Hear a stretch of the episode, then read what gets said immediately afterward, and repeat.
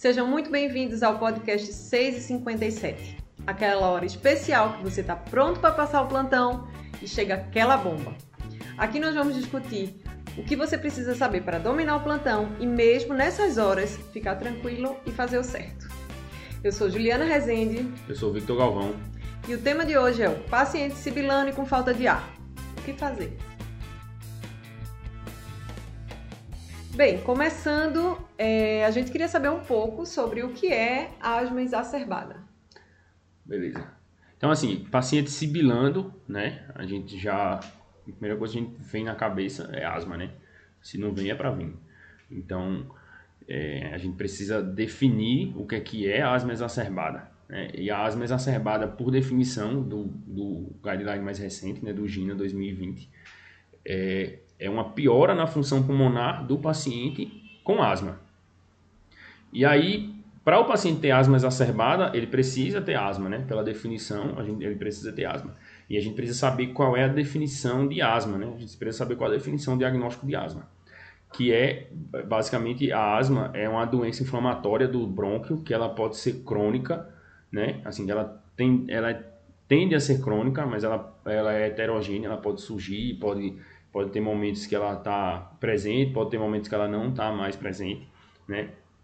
Então ela tem essa apresentação heterogênea que ela é caracterizada por uma diminuição da função pulmonar, é, particularmente a diminuição da relação do VF1 com CVF, né, que é a capacidade vital é, for, é, forçada e a, o, volume expirado final do, em um segundo, né, o volume expirado forçado em um segundo. Então ele vai ter essa relação aí que são é, é, é, medidas da função pulmonar e aí tendo uma alteração dessa, dessa relação que ela melhore com o uso de broncodilatador então a gente vai ter aí a caracterização de asma, né? O paciente que ele tem um quadro inflamatório, uma broncopatia inflamatória que responde ao broncodilatador. E aí, essa resposta aí a gente vai, vai definir como um aumento de 12% no VF1 ou um aumento de 200 ml né, no volume final. Uhum. Então, a gente, o paciente que ele tem esse diagnóstico de asma, que ele tem uma piora da função pulmonar, ou ele tem uma piora do, do, do quadro de asma dele, né, do quadro clínico, a gente tem como exacerbação. A gente vai ver que é um pouco difícil a gente definir é, quando é que o paciente tem asma ou não, porque a gente vê que muito paciente ele não tem o diagnóstico bem fechado, mas é, o paciente que ele sibila, a gente vai ter que pensar em asma como primeira como primeira hipótese, e aí vai ser aquela trabalho investigativo, né? Saber a história familiar, saber a história de de civilância na infância, toda aquela, aquela coisa para a gente poder é, é, presumir esse diagnóstico de asma de base dele para pensar num quadro de asma exacerbada. Sim. É, e assim, sabendo que nem toda exacerbação é uma ITR, é, a gente queria que falasse um pouquinho sobre isso. É, é, pois é, nem, nem, toda, nem toda exacerbação ela vai ser causada por um quadro de infecção respiratória, né? que ITR é um termo genérico que a gente usa para é, denominar qualquer infecção do trato respiratório. Então, vai ter o paciente com tuberculose, vai ser ITR, o paciente com pneumonia vai ser ITR, o paciente com a pneumonia é, bacteriana ou viral, né? É, o paciente com bronquiectasia é exacerbada, ele tem muitas vezes ITR. Então, assim, tem uma infinidade de motivos para o paciente ter essa denominação de ITR. E no quadro do asmático, ele não necessariamente precisa ter uma infecção para ter uma exacerbação. É, a principal causa é a, a infecção, muitas vezes infecções virais, mas existe também aquele paciente que tem contato com alérgeno, existe aquele paciente que não faz uso da medicação, ou faz uso inadequado, faz uso de forma errada, e considerando aí que o paciente, muitos deles não têm diagnóstico, ou quando tem diagnóstico é uma coisa que é mal conduzida, a gente vê que na nossa prática que muitos pacientes chegam e aí referem que ah, eu tenho diagnóstico de asma é, desde de criança e eu uso agora só o Aerolim. É, a gente vai ver mais na frente o que é, que é o Aerolim, se você não souber, então fique tranquila. É, a gente, então ele fala, ah, uso só o Aerolim. E aí, quando você pergunta, você já usou tal medicação, né? Perguntando sobre outras medicações que deveriam estar no manejo do paciente com asma, e ele não usa. Ah, nunca usou, não, nunca usei, não sei nem que medicação é essa. Então, você vê que o paciente foi muitas vezes mal conduzido, às vezes, e aí por isso ele tem piora, né? Então, é, esse é uma outra, um outro motivo, né? O uso inadequado da medicação, às vezes não é nem porque o paciente é, é safado e não quer usar direito. Uhum. É, às vezes é porque ele foi mal orientado, né? E a outra causa é o paciente que ele tem contato com algum alérgeno, né? Então, é o paciente que é, no São João tem contato com fumaça e aí ele vai e tem uma exacerbação, tem uma piora do quadro clínico. Isso aí é uma exacerbação por um contato com alérgeno. Muitas vezes o paciente faz a medicação direitinho, ou então às vezes nem usa, não usa a medicação direito, mas é, é, não usa e soma o contato com alérgeno. Às vezes é o paciente que ele trabalha num ambiente que ele tem contato com poeira, é o paciente que é, tem contato com ar-condicionado sujo, né, trabalha na repartição, o pessoal não cuida desse, dessa parte, tudo. Então, tudo isso aí são fatores que é necessário a gente investigar no paciente que chega sibilando para a gente poder identificar qual foi a causa, né? Porque aí, identificando a causa, a gente consegue é, é ajustar a condução desse paciente de acordo com o que foi que causou essa piora do quadro de asma do paciente. E a gente sabe que é bastante frequente, né? Os pacientes não não fazerem uso das medicações corretas e acontece bastante. Mas assim, focando mais no plantão, que é o nosso objetivo aqui, por que, que é importante a gente saber desse manejo da asma? Assim, é, a importância num contexto de gravidade não é tão grande, né? Assim, o paciente asmático ele não morre tanto, porque uma, você conduz ele e de certa forma ele responde bem. Mas é importante a gente identificar é, essas questões aí do paciente asmático, porque o paciente que sibila ele vai ser conduzido como um paciente asmático. Então é importante a gente identificar é, é, essa, esses pacientes que estão sibilando para a gente conduzir o paciente de forma adequada para não piorar o desfecho desse paciente. Porque esse paciente ele pode, se você não, não manejar ele da forma adequada, ele pode ter, ele pode ir deteriorando, pode ir piorando, e isso aí vai levar uma série de, de, de, coisas, uma série de intervenções que você pode evitar se você manejar ele da forma correta no começo. Além disso, a gente precisa é, reconhecer também os pacientes têm um risco aumentado de ter uma crise muito grave, né? Que é o paciente já foi entubado por causa de uma crise de asma, é o paciente já foi para uma UTI por causa de uma crise de asma, é o paciente que faz uso muito grande de medicação de resgate, faz várias, faz várias medicações, altas doses, precisa de muitas doses, é o paciente que usa doses de corticoide, é o paciente que exacerba usando corticoide, então, é, dose de corticoide que ele usa várias vezes, usa é, doses altas, ou paciente que exacerba em uso de corticoide.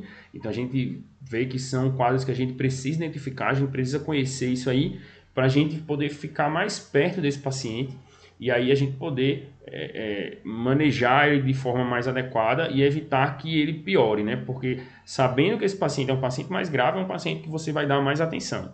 Né? A gente precisa dar atenção para o paciente que precisa de mais atenção e aquele que não precisa de tanta atenção, a gente não dá tanta atenção. É meio óbvio isso aí, mas é importante a gente falar porque é, é uma coisa que a gente tem que ter na tem que ter assim é, visceral, né? O paciente que precisa de atenção, ele, você tem que estar do lado dele lá.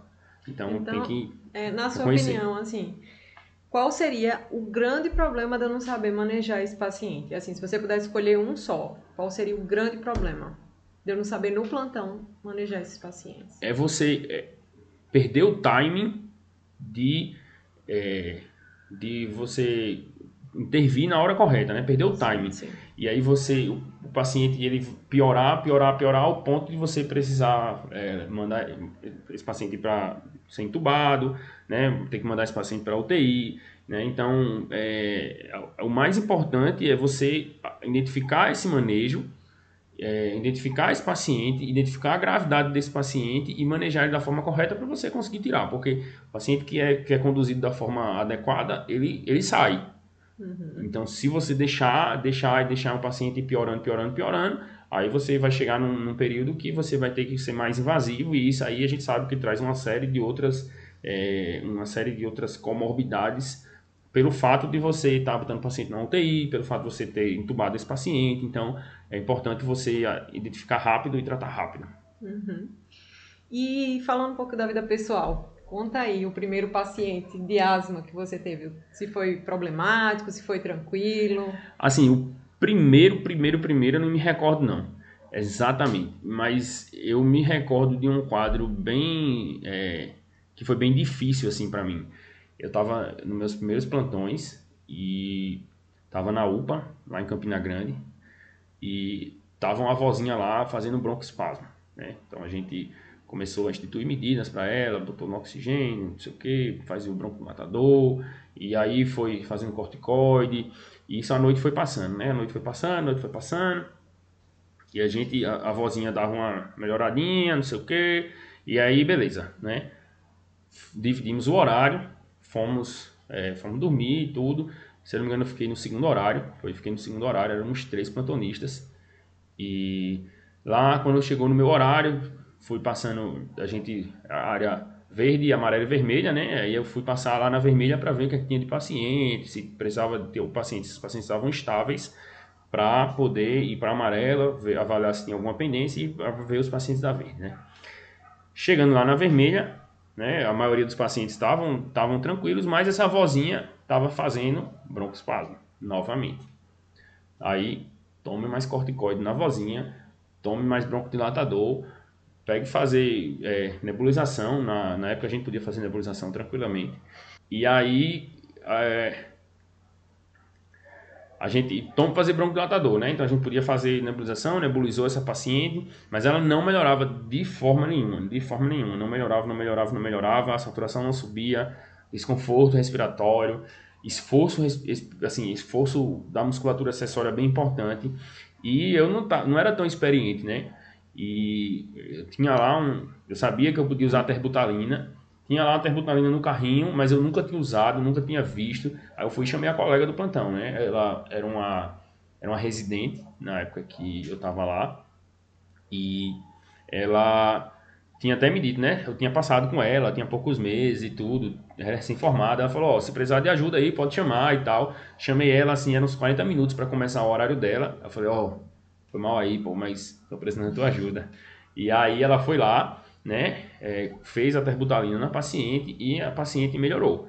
Né, quando eu, assim, ela começou a melhorar, tudo, eu, deu, deu a minha hora, né, eu fui, questionei lá se ela estava precisando de ajuda e tudo, e depois ela falou, não, tá tranquilo aqui, tá tudo dominado, e aí fui dormir, quando eu acordei, né, na hora de, de, de, passar o plantão, de 7 horas da manhã, eu fui lá e perguntei para ela, e aí, a vozinha lá? Ela, não, melhorou, depois da terbutalina, ficou tudo beleza.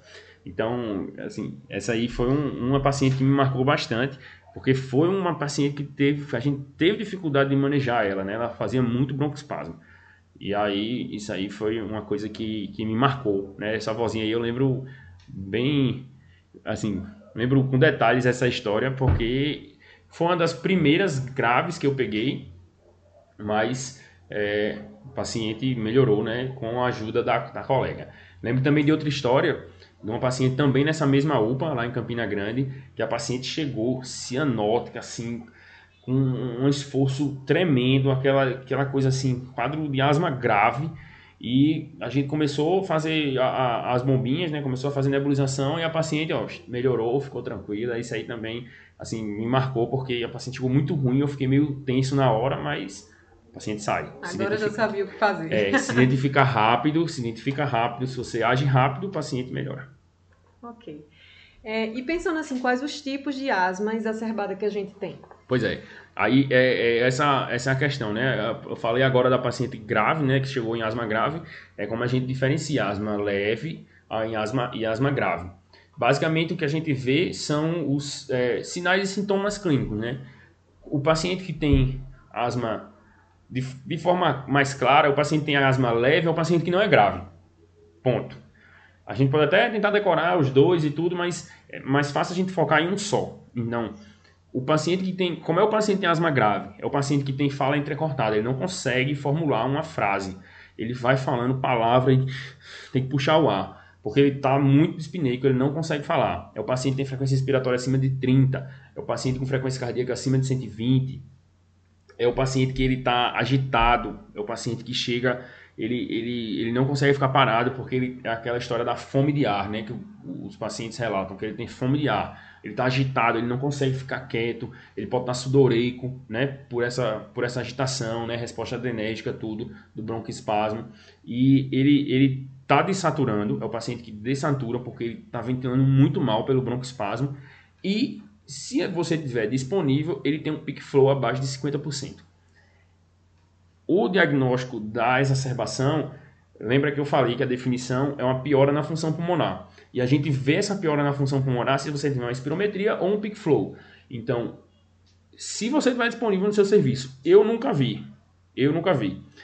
Eu, para não dizer que eu nunca vi um peak flow, é, eu fiz, eu usei um peak flow quando era criança.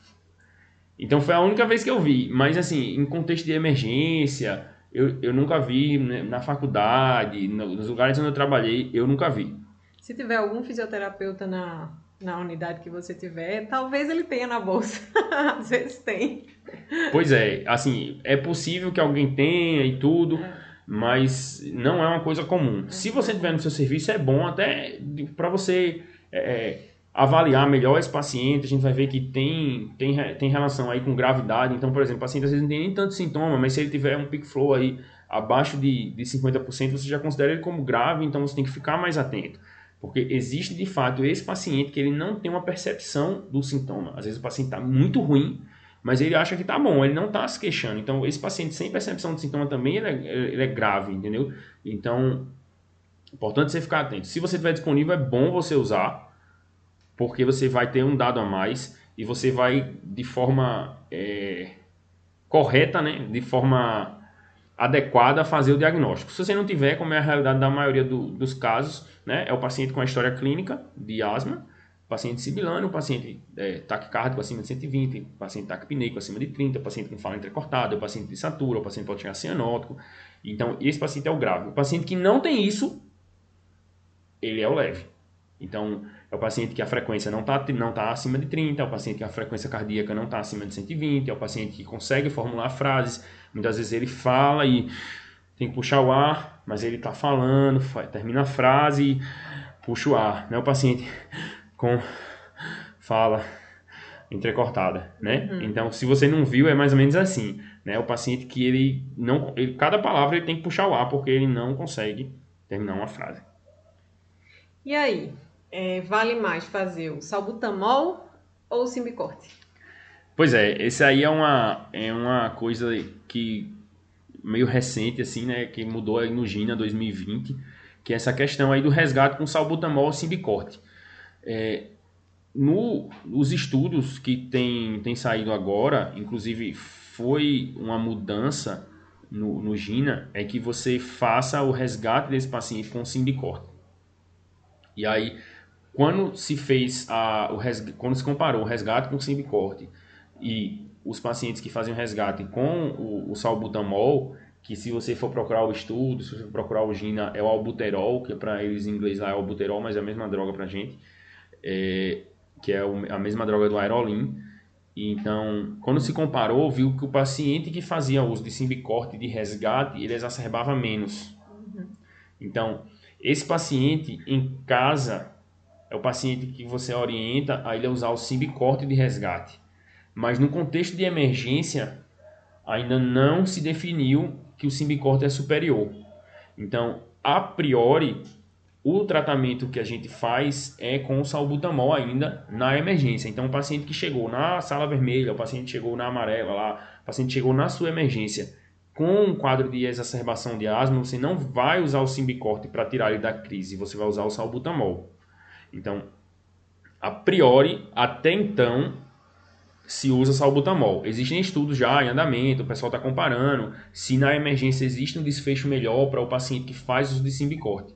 Mas, no momento, ainda não. Essa questão do simbicorte é para o paciente que exacerba em casa. Então, é o paciente que ele tem uma piora sintomática, ele vai fazer, ele tem dispneia, é um paciente que começa com tosse, enfim tem, às vezes, tem uma piora clínica em casa e aí é orientado a usar o, o Simbicorte. E aí também tem uma dose teto, né? Tem uma dose teto ali que, do Simbicorte até que o paciente tem deve procurar ajuda, que considerando que é o paciente com dose baixa de corticoide inalatório, né, que é o paciente que faz o 6200, é até 72, até 72 miligramas do, do, de corticoide, né, do budesonida, que é o corticoide do Simbicorte.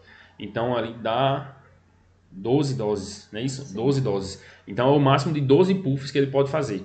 E aí, passou disso aí, ele tem que procurar a emergência. Mas o paciente que usa o Simbicorte, ele exacerba menos. Lembrando que é o paciente com corticoide inalatório dose baixa, STEP 1 ou 2, né? STEP 1 ou 2 é que vai fazer isso aí.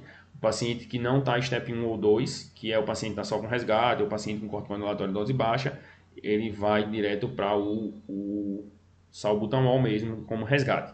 E aí, lembrando procurar emergência, só reforçando, na emergência não é Simbicort, né? A emergência é salbutamol. salbutamol. E aí, além do salbutamol, quais são as outras drogas que a gente consegue fazer na emergência, em um plantão, que chegam a asma exacerbada? Bom, aí tem uma... Assim, acho que a principal que a gente tem, além do, do beta-agonista, né, é o corticoide. A gente tem também o, o ipratrópio também, que é outra medicação inalatória que a gente pode usar, que é inclusive é uma recomendação para você usar é, nos pacientes com asma grave, recomendação formal, né? É o paciente com asma grave, então paciente com fala entrecortada, o paciente taquipneico, o paciente desaturando, paciente com pico menor do que 50%, é o paciente que a gente vai usar o salbutamol com ipatrópio. Formal. Na prática, todo mundo a gente usa salbutamol com ipatrópio. Né? E hoje em dia, como a gente não está nebulizando os pacientes, a gente está fazendo o, o Duovent, né, que é a apresentação combinada já de salbutamol com ipatrópio. É, a quantidade de puffs que você vai fazer, tanto do salbutamol quanto do ipatrópio, você pode fazer até 10 puffs, no mínimo 4. Então você vai fazer de 4 a 10 puffs nesses pacientes. Na primeira hora você vai fazer 3 ciclos, né, de 20 20 minutos você vai fazer de 4 a 10 puffs. E aí posteriormente você vai reavaliar. A, a expectativa é que ele melhore com esses, esses primeiros puffs aí nessa primeira hora, né? Se não melhorar, a gente vai ver o que a gente pode fazer. E aí, além disso aí, a gente pode usar, como eu disse, a principal, a, principal droga que a gente vai usar é o corticoide. A dose do corticoide que a gente vai usar é 40 a 50 miligramas de PRED. 40 a 50. E pode ser VO. Então, assim, se o paciente tá, se o paciente tá relativamente tranquilo, é um paciente com asma leve, não é um paciente que está que não consegue nem é, beber um, copo, um, um, um copinho d'água, um pouquinho de água para tomar o comprimido, né? Não é um paciente que você, que você tem, tem medo dele broncoaspirar quando você vai fazer a medicação VO. Você pode dar medicação VO para ele, pode fazer pré-VO, 40 miligramas de pré-VO. Ou equivalente.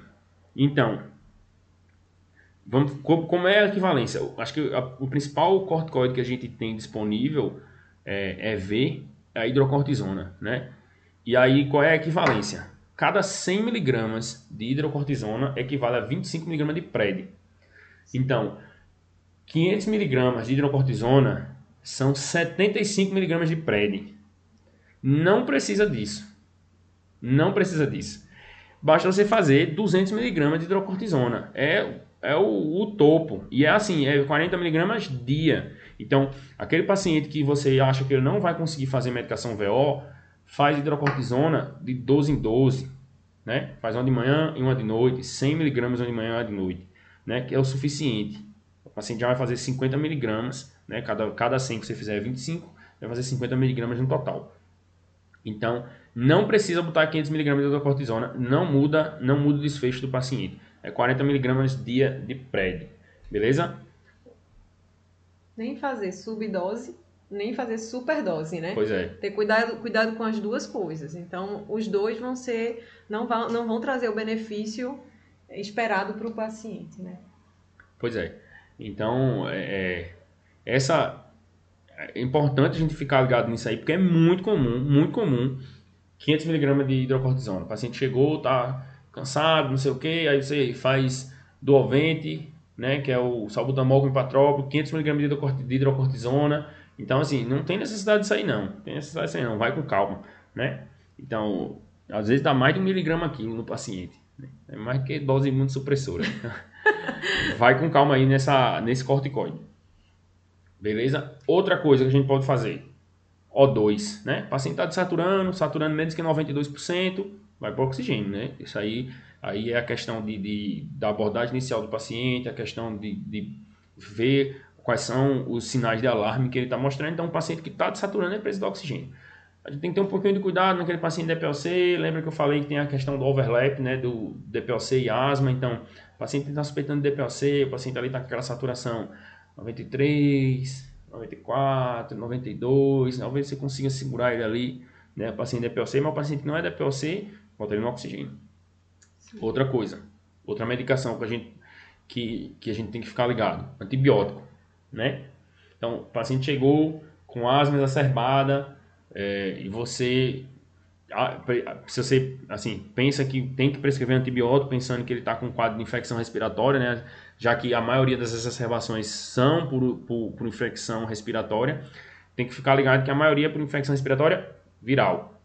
Então você não vai precisar um antibiótico, não vai precisar, exceto se o paciente tiver algum quadro clínico que sugira que ele está tendo uma infecção bacteriana, é o paciente que está que ele tem uma febre, é um paciente que está tendo tosse com expectoração, além da sibilância, né? Então o paciente chegou sibilando, chegou com um quadro de crise de asma, piora da função pulmonar, piora dos sintomas, tosse com expectoração, febre, é, consolidação no, no raio-x de tórax, um derrame pleural, alguma coisa que você pense ali que ele tem um quadro infeccioso bacteriano, você começa antibiótico. Mas de rotina não tem necessidade. Esse paciente aí, ele é, a, a, não é não é comum ele ter uma infecção bacteriana. Né? Então, não precisa de antibiótico, é as medicações inalatórias, o corticoide, 40 miligramas de pré de dia, né? E o resto é suporte. Beleza? Ok. É, tem, e... Pode falar. Tem mais medicação. Ah. Vamos lá. Falei, falei um pouco antes sobre aminofilina, né? Ah, sim, sim. Então, e aí? Ainda usa aminofilina? Não usa aminofilina? Atualmente não se usa mais aminofilina. Talvez vocês nem encontrem na emergência. É, na minha época lá, que nem faz tanto tempo, tempo né? nem faz tanto tempo assim, tem três anos esse, esse fato aí que eu falei, mas na minha época ainda era, era fazia parte da, do guideline, fazia parte do, da recomendação. Atualmente não é recomendado, inclusive é até contraindicado porque a aminofilina ele pode trazer mais efeitos adversos, pode fazer taquiarritmias, e isso aí pode ser mais deletério para o paciente e não se mostrou tanto benefício assim. Então a aminofilina a gente não usa mais. Outra coisa que a gente pode usar, sulfato de magnésio.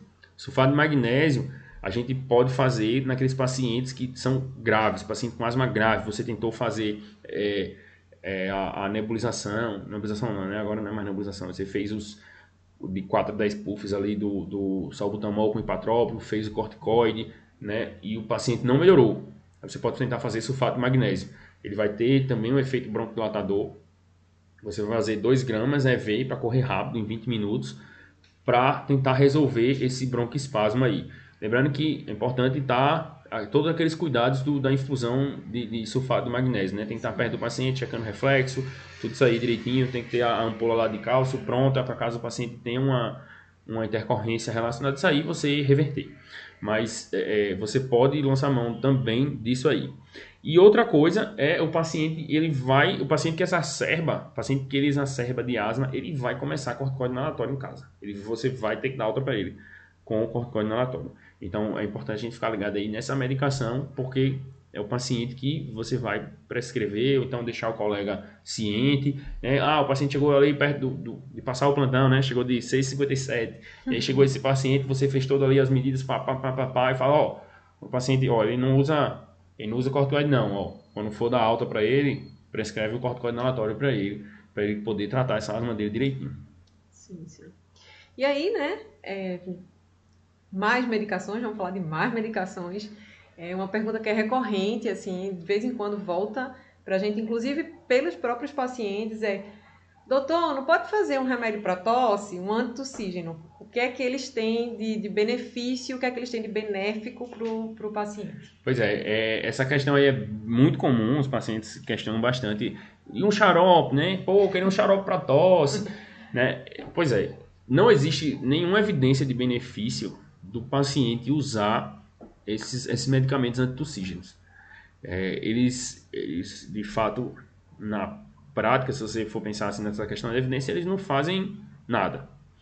Obviamente, como a gente sabe que na medicina nem nunca nem sempre, né? Então não, é, não vai ser ele nunca vai fazer efeito. Vai ter paciente que ele vai fazer efeito, então vai chegar paciente que vai chegar relatando para você, ó, oh, tomei isso aqui e melhorei. Mas no quando se coloca na estatística e quando você coloca para a maioria dos pacientes, eles não têm efeito benéfico. Ele não tem nenhuma, assim, não tem um grande efeito adverso que ele é, contraindique o uso. Então, eu, eu particularmente não prescrevo, mas também não condeno quem faz, entendeu? Eu não acho que existe algum grande problema. Eu só acho que é acrescentar mais uma medicação que o paciente vai estar usando, isso aí pode às vezes é, dar uma percepção de que o paciente é mais doente porque usa muito remédio, ou atrapalhar também na questão financeira, porque é um custo a mais, atrapalhar também no, no, na dinâmica do uso de medicação. Então, tem, tem uma série de fatores que eu particularmente prefiro não prescrever por causa disso. E ele não, não tem evidência. Então, um paciente que ele, ele tem tosse por causa de asma, o que resolve a vida dele é corticoide inalatório e medicação de resgate, né, que se ele tiver controlado, se ele tiver em casa, tudo direitinho, vai ser o corticoide inalatório também, o Symbicort, que é corticoide com, com um beta de longa, mas que tem ação rápida, por isso que ele foi, que ele foi é, estudado, né, que é o formoterol.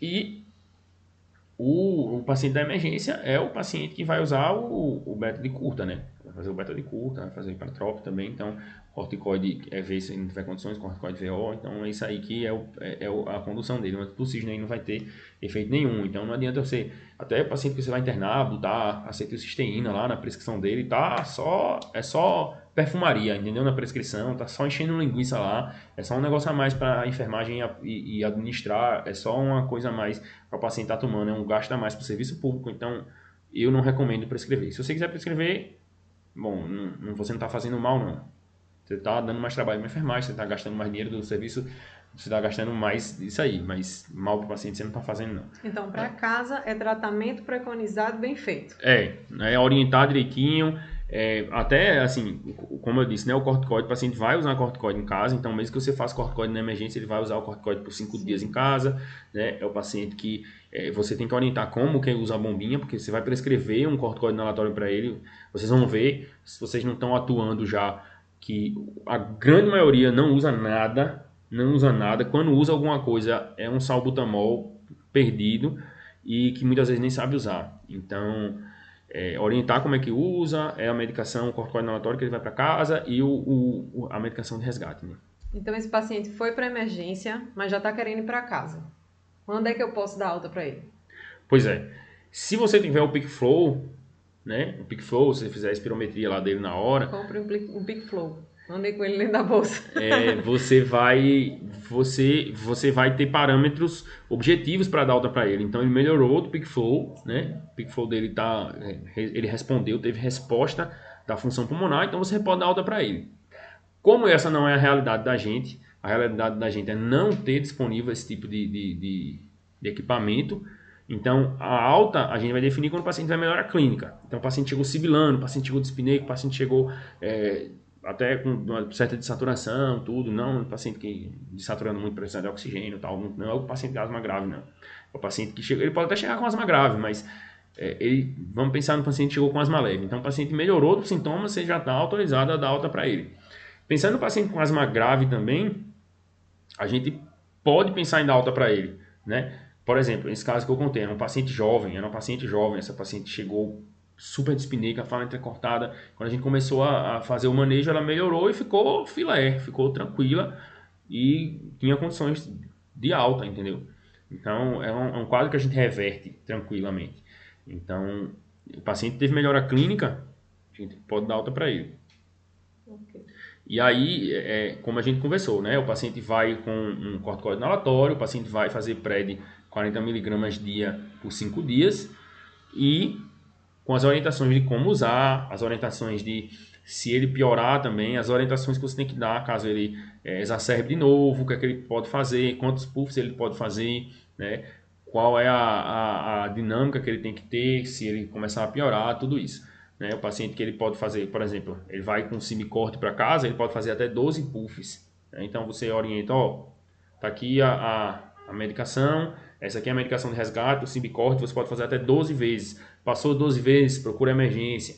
Ou comecei, ó, começou a ter crise, começou a ficar muito cansado, precisou fazer o, o, o Simbicorte, você pode orientar também o paciente a, a, a, usar o corticoide também, né? A fazer os 5 dias de corticoide, o, a, a prednisona. Eu particularmente não gosto muito disso não, porque é, acho que até já falei em algum, em algum lugar, mas corticoide é uma medicação que faz muito efeito, é uma medicação que é muito boa, né? O paciente sente uma melhora muito boa.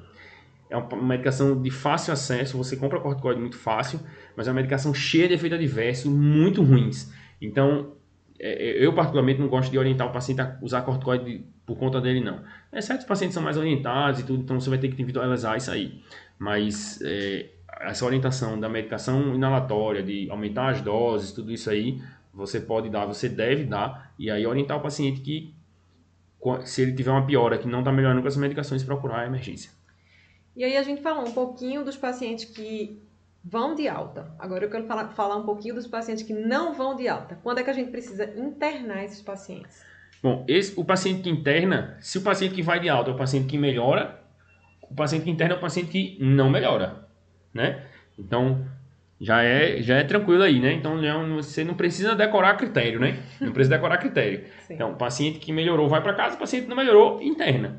Mas aí a gente é, lembra dos fatores de risco, né? O paciente de pior prognóstico, é o paciente que foi para UTI, é o paciente já foi entubado, né? Paciente internamento prévio em UTI por causa de asma, o paciente já foi entubado, o paciente que exacerbou uso de corticoide, paciente idoso, né? Paciente idoso a gente tem que ficar atento também, geralmente esse paciente merece internamento para ficar em vigilância, né? O paciente que chegou muito descompensado, né? O paciente que chegou com pico flow abaixo de 50, o paciente chegou com uma frequência é, cardíaca muito alta, o paciente chegou com uma frequência respiratória muito alta. Então, esse paciente aí merece né, ficar, ficar internado para você fazer uma, ter uma vigilância maior e identificar ali um quadro que. E, identificar uma piora, caso ele venha ter uma piora mais rápido. Né? Então, esse paciente merece o, o internamento. É, o paciente que. É, então, é, lembrar do, dos fatores de risco para o, o, paciente com asma, com asma mais com asma fatal, né? O paciente que pode evoluir pior e o paciente idoso. Então, basicamente é isso aí. Esse paciente aí merece ficar internado. Vamos piorar um pouquinho a vida do, do paciente. Ele chega na urgência com asma exacerbada, ele não recebe alta porque ele não melhorou, ele vai precisar ser internado. E quando eu preciso intubar esse paciente? É, é isso aí é, é interessante, porque Existem as indicações da, da, intubação, então todo paciente que chegar na emergência, pensando num quadro respiratório, né, o paciente que chega insuficiência, em franca insuficiência respiratória, né, o paciente vai precisar ser intubado, então, de certa forma, você, você já consegue associar isso aí, né? Então, o paciente chega em franca insuficiência respiratória, o paciente que chega com rebaixamento de nível de consciência, é, que, não, que não consegue proteger via aérea, então o paciente você intuba também. Então, você consegue usar esses critérios aí de uma forma geral e você consegue encaixar o paciente.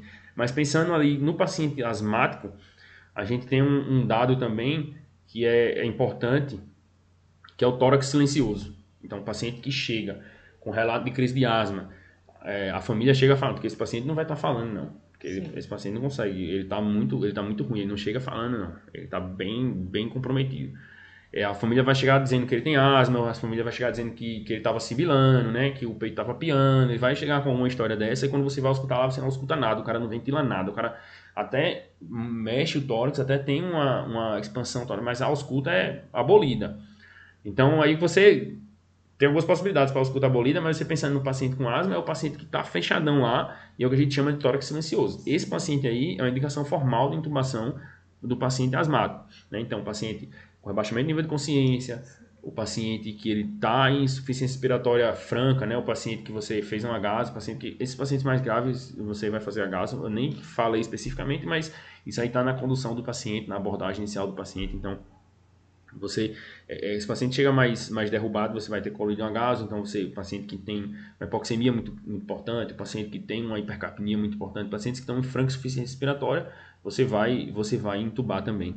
E, e, também aquele paciente que você espera um desfecho pior, né? Então, aquele paciente que tem um risco maior, o paciente já teve uma história de asma grave, o paciente já foi internado em UTI, o paciente que é, é, ele até já entubou mesmo, né? Pois é, já foi entubado uma vez por causa disso aí. Você fica mais atento a ele porque a, ele, se ele for piorando, você pode entubar ele como uma forma protetiva, né? De forma mais tranquila para você não entubar ele já nas últimas. Então é, é você programa essa intubação para fazer tudo mais tranquilo e você entuba ele pensando num desfecho pior, né?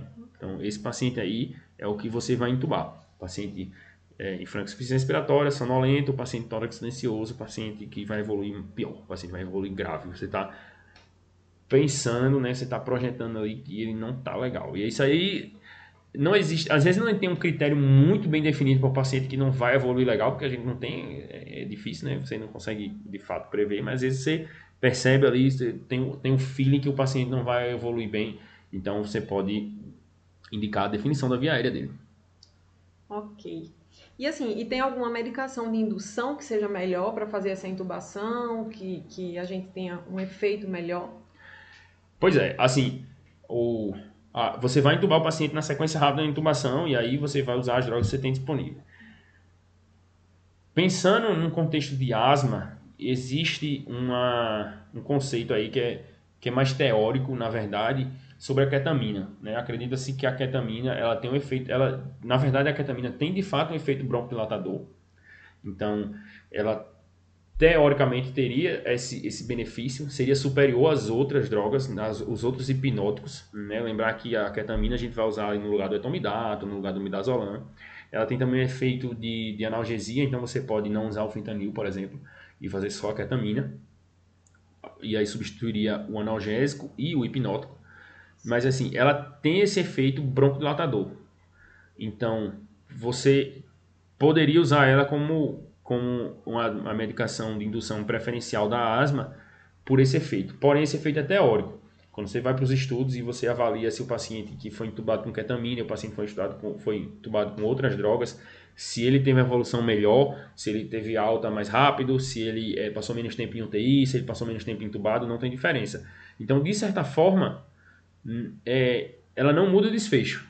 Ela pode até melhorar o broncoespasmo do paciente naquela hora ali, mas o paciente que está grave a esse ponto, ela não muda o desfecho. Então, se você não tiver ketamina no paciente que está em crise de asma, paciente com tórax silencioso, só tem é, midazolam e fentanil, vai midazolam e fentanil, vai midazolam e fentanil mesmo, porque não você a ketamina não muda o desfecho é, desse paciente de mortalidade, de tempo de internamento, de tempo livre de ventilação mecânica. Então, pode ficar tranquilo esse, esse efeito aparentemente é mais teórico do que de fato é real. Assim, a gente consegue ver melhora nos pacientes.